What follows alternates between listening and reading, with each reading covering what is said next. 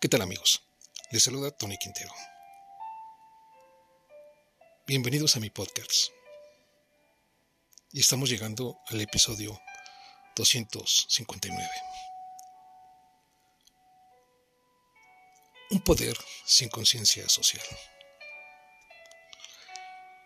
México tiene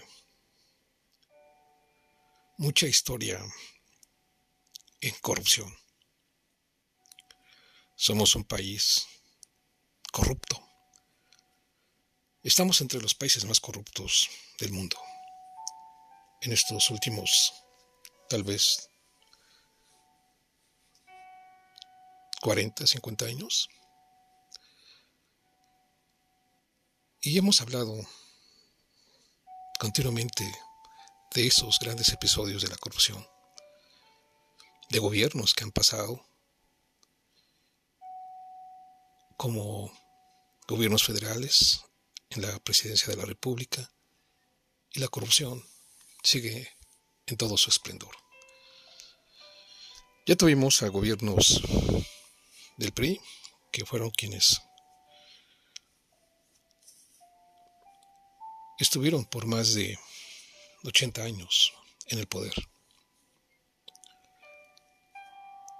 También ya se tuvo al Partido Acción Nacional, partido de la derecha.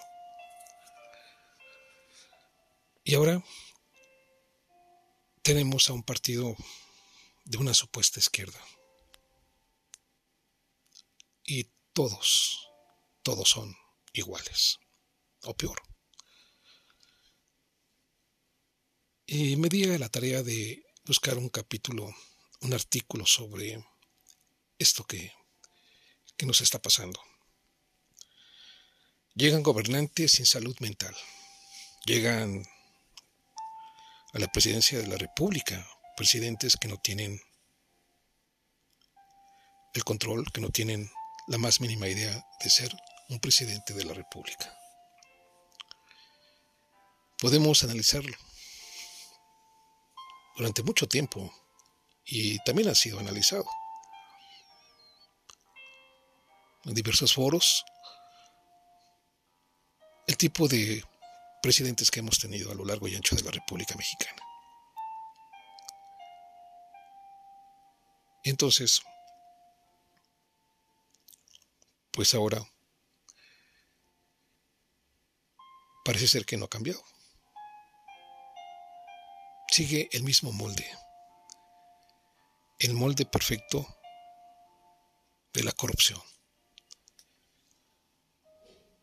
Gobernantes que no, no entienden de la conciencia social, de la labor social, del compromiso social. Y se olvidan cuando se sientan ahí en el poder. Y les voy a compartir un artículo que se llama así, Un poder sin conciencia social esparce arbitrariedad y desigualdad que subasta la democracia y la constitución. Esto es la tercera parte, así lo señalan, que es doxa y praxis sobre el poder, de la, de la humildad a la soberbia. El poder no es eterno, tiene límites. Su pérdida es el fin para quienes ostentan jerarquías presidenciales o de cualquier otro orden. El poder pierde ante la capacidad del hombre libre que no quiere dejarse llevar por el dominio. Para esos hombres la rebeldía y la rebelión llenan de fuerza sus espíritus de lucha. Mientras un pueblo está unido, allí está la fuerza de su poder. El poder en cabeza del poder opresor requiere legitimación. Legitimación que se predica con el discurso engañoso que siempre oculta la verdad verdad que al final siempre triunfa. En las instituciones de gobernanza se habla del poder como instrumento de control social, pero es confundido con el atropello social. Por eso salen a relucir las fuerzas públicas, quienes siempre van más allá de sus funciones, llegando a los excesos, exhibiendo el rótulo de corromper, de abusar, de degenerar, Quienes están en el poder olvidan el pasado, olvidan lo que fueron, lo que hicieron y pensaron. El poder negado es el tributo a la mediocridad y a la incapacidad revistiendo a sus practicantes del uso de las caretas miserables que los despoja de los valores civiles, éticos y morales. Digamos como el Papa, curas a las calles, digámosles a los políticos, congresistas, ministros y al presidente mismo, vayan a los pueblos del país, donde se viven las necesidades, donde se vive la acción que destrona el poder improductivo que hace de los gobernantes una vergüenza. Gobernantes y líderes institucionales trasladen sus, sus poltronas a las periferias y dejen de gobernar con poder omnipotente que solo se le ha dado al orden sobrenatural. El caos estatal es producto de la falta de poder social que no compromete, porque el poder reinante es el poder para joder a quienes no tienen cómo defenderse, poder para darle mucho a quien tiene mucho y quiere más. Un poder sin conciencia social se diluye en la ingobernabilidad para convertirse en un instrumento cínico que esparce arbitrariedad y desigualdad que subasta la democracia y la constitución. Construir procesos de paz implica encauzar el poder perpetuo de los partidos, causante de las guerras sociales perpetuas. Hacer un diagnóstico sobre el poder difícilmente produce resultados esperanzadores porque se ha perdido la praxis humana que aviva el espíritu rebelde. El poder social reafirma la convicción humana, vitalista, para crear y conformar la unidad de una sociedad con todas las fuerzas de sus movimientos sociales. Política, poder y autoridad son parientes sedientos en una sociedad donde la democracia está fragmentada y la religión se ha convertido en desilusión producto del poder clerical que solo sabe de homilías dogmáticas que aún no quieren oler a ovejas. Ejercer el poder es tener una firme posición y la estricta conciencia de una ética y una moral social que defienda los valores constitucionales y democráticos que se hayan encomendado por el constituyente primario. Ser y poder jalonan la vida. La existencia humana, la convivencia. Ser y poder deben despojarse de todo egoísmo, de toda ambición, de toda perversa lujuria política. El pueblo debe recuperar los espacios que le corresponden constitucionalmente.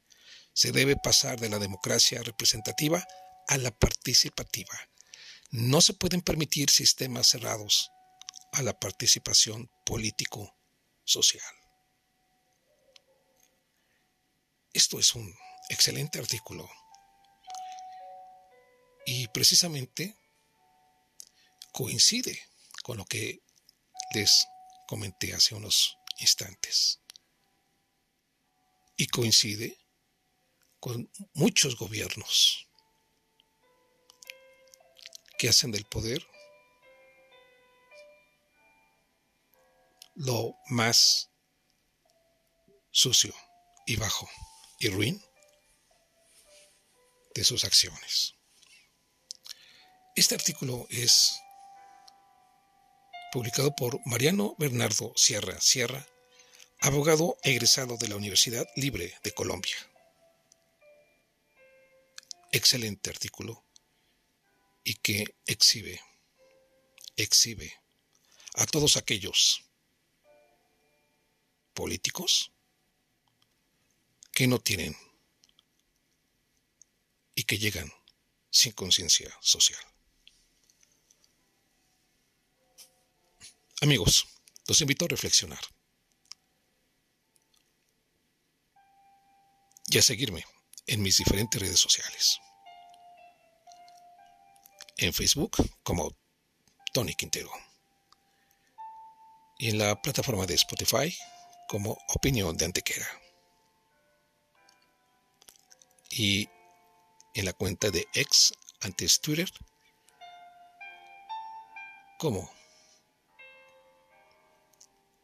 Opinión Quintero. Nos escuchamos en nuestra próxima edición. Hasta pronto.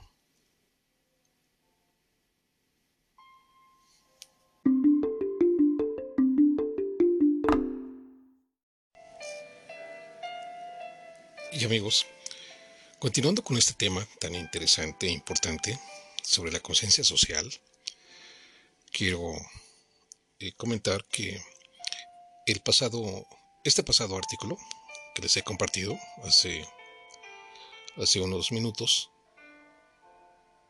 es, eh, eh, fue publicado en Udemar, Udenar, periódico, en donde Mariano Bernardo Sierra Sierra, abogado, es egresado de la Universidad Libre de Colombia y esto eh, fue publicado precisamente en este medio de comunicación institucional y participativo que contribuye a, preservar el posicionamiento de la, de la Universidad de Nariño como un patrimonio social y cultural. Y que rescatamos ese artículo que les leí hace un momento. Y precisamente en ese sentido, eh, quiero comentarles que me he encontrado con un artículo también importantísimo y que revela y que revela lo que se registra aquí en México sobre esto que les he comentado de la conciencia social. Y es una entrevista a Mauricio Merino Huerta quien eh, pues es un académico con mucha, mucha experiencia en el ámbito político. Así que también se las comparto.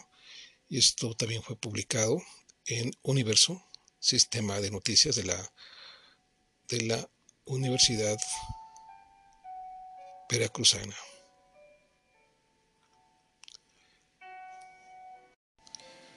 Y este artículo se titula México no tiene una conciencia social y sólida. Por ello, la organización civil Nosotros busca emprender una revolución de conciencias para generar cambios que beneficien a todos los ciudadanos. Los principales desafíos que tiene el país son la elitización de la vida política y la inequitativa distribución de la riqueza en México. Ese es un artículo ya eh, publicado hace bastantes años, pero que está muy en la actualidad. Esto fue publicado en el año 2017. Y esta entrevista que les voy a compartir la realizó Paola Cortés Pérez para la v.mx prensa. México es uno de los países de América Latina que tiene los peores niveles de participación ciudadana. Y, por lo mismo no tiene una base social organizada y una conciencia social sólida. No solo por la captura de los aparatos políticos, sino por la presencia de una obstinada retórica de la intransigencia para encontrar razones poderosas y no hacer lo que se debe. Esto lo señaló Mauricio Merino Huerta, investigador adscrito al Centro de Investigaciones y Docencia Económicas, CIDE, y miembro de la Junta de Gobierno de la Universidad Veracruzana, quien en entrevista señaló que por ello buscan hacer una revolución de conciencia, es decir, generar en los ciudadanos la capacidad de entender el entorno en el que viven y la manera en que pueden interactuar para cambiarlo en pro de un beneficio colectivo. La conciencia significa estar advertidos del lugar en el que vivimos, si estamos cegados y bloqueados por nuestros intereses personales y somos incapaces de entender lo que nos rodea, entonces seguiremos siendo víctimas de nuestra propia ceguera. Sabemos que es la revolución más difícil y es muy ambiciosa, pero no podemos pedir menos. Tenemos que ser capaces de, derrotar esa retórica de la intransigencia si queremos cambiar el entorno en el que las iniciativas sociales habrán de producirse. Y también señala que eh, pues a través de su organización, eh, desde hace tiempo se convoca a la ciudadanía a derrotar los espacios de privilegio de la clase política con la conciencia. Una conciencia organizada. Hablamos de que tenemos que despertar para hacer valer las leyes y nuestros derechos y hagamos nuestras las instituciones con la finalidad de modificar las condiciones de sometimiento que vivimos. A partir de este despertar de conciencia dijo que se puede construir la democracia de manera colectiva, que recupere las leyes y las instituciones que han sido capturadas por intermediarios políticos quienes compiten entre sí para mantener sus espacios de privilegios.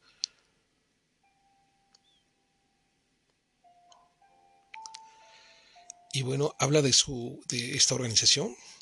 De aquel entonces, nosotros entiende que el Estado es una organización política de la sociedad consciente de sus derechos, activa por defenderlos y con el ánimo de colaborar, de ayudarse, de imaginar un futuro colectivo igualitario, justo y pacífico.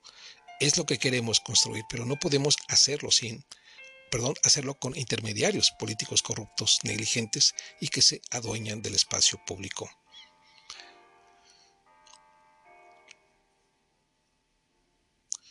Eh, también señaló que no buscaremos el poder porque ya es nuestro. Mauricio Merino explicó que se refieren al empoderamiento de los ciudadanos, al poder que nos dan los derechos para exigirlos a través de las leyes que garantizan esa posibilidad. No cree en los puritanismos de organizaciones civiles o partidos políticos porque son inexistentes, sino en la capacidad de construir causas políticas con absoluta transparencia y con trabajo colectivo. Son dos los desafíos que le preocupan. Uno, la elitización de la vida política y del país en general, y dos, la inequitativa distribución de la riqueza en México. A esto se agregan las pésimas condiciones de vida de las personas. La gente pobre del país no solo seguirá siendo pobre, sino que vivirá mal la mayor parte de su vida, porque el elevador de la movilidad social está atascado. Los únicos beneficiados con esta situación son los aparatos políticos.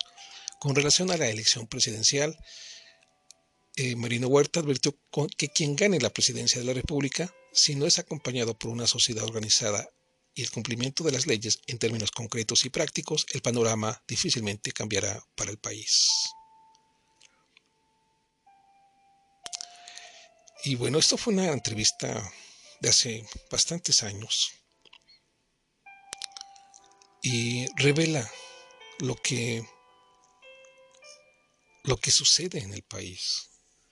Esta situación de la conciencia que se ha perdido en los políticos, la conciencia social, y que, por el contrario, ha llegado gente enferma de poder. Entonces, es muy difícil esta situación que ya, ya lo explicaba y ya lo vislumbraba. Eh,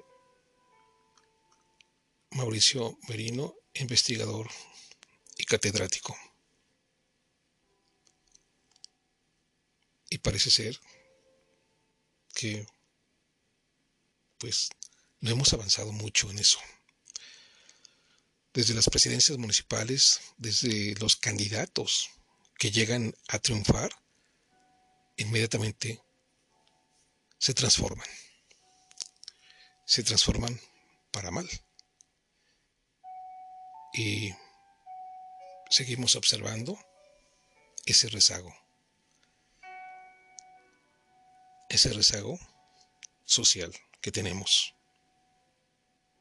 con políticos que tampoco tienen proyecto político, sino es un proyecto personal y ambicioso. Pues amigos, hay mucho mucho por comentar de esta situación. Y lo seguiremos analizando. Los invito a reflexionar y a seguirme a través de mis diferentes redes sociales. Nos escuchamos en nuestra próxima edición. Hasta pronto.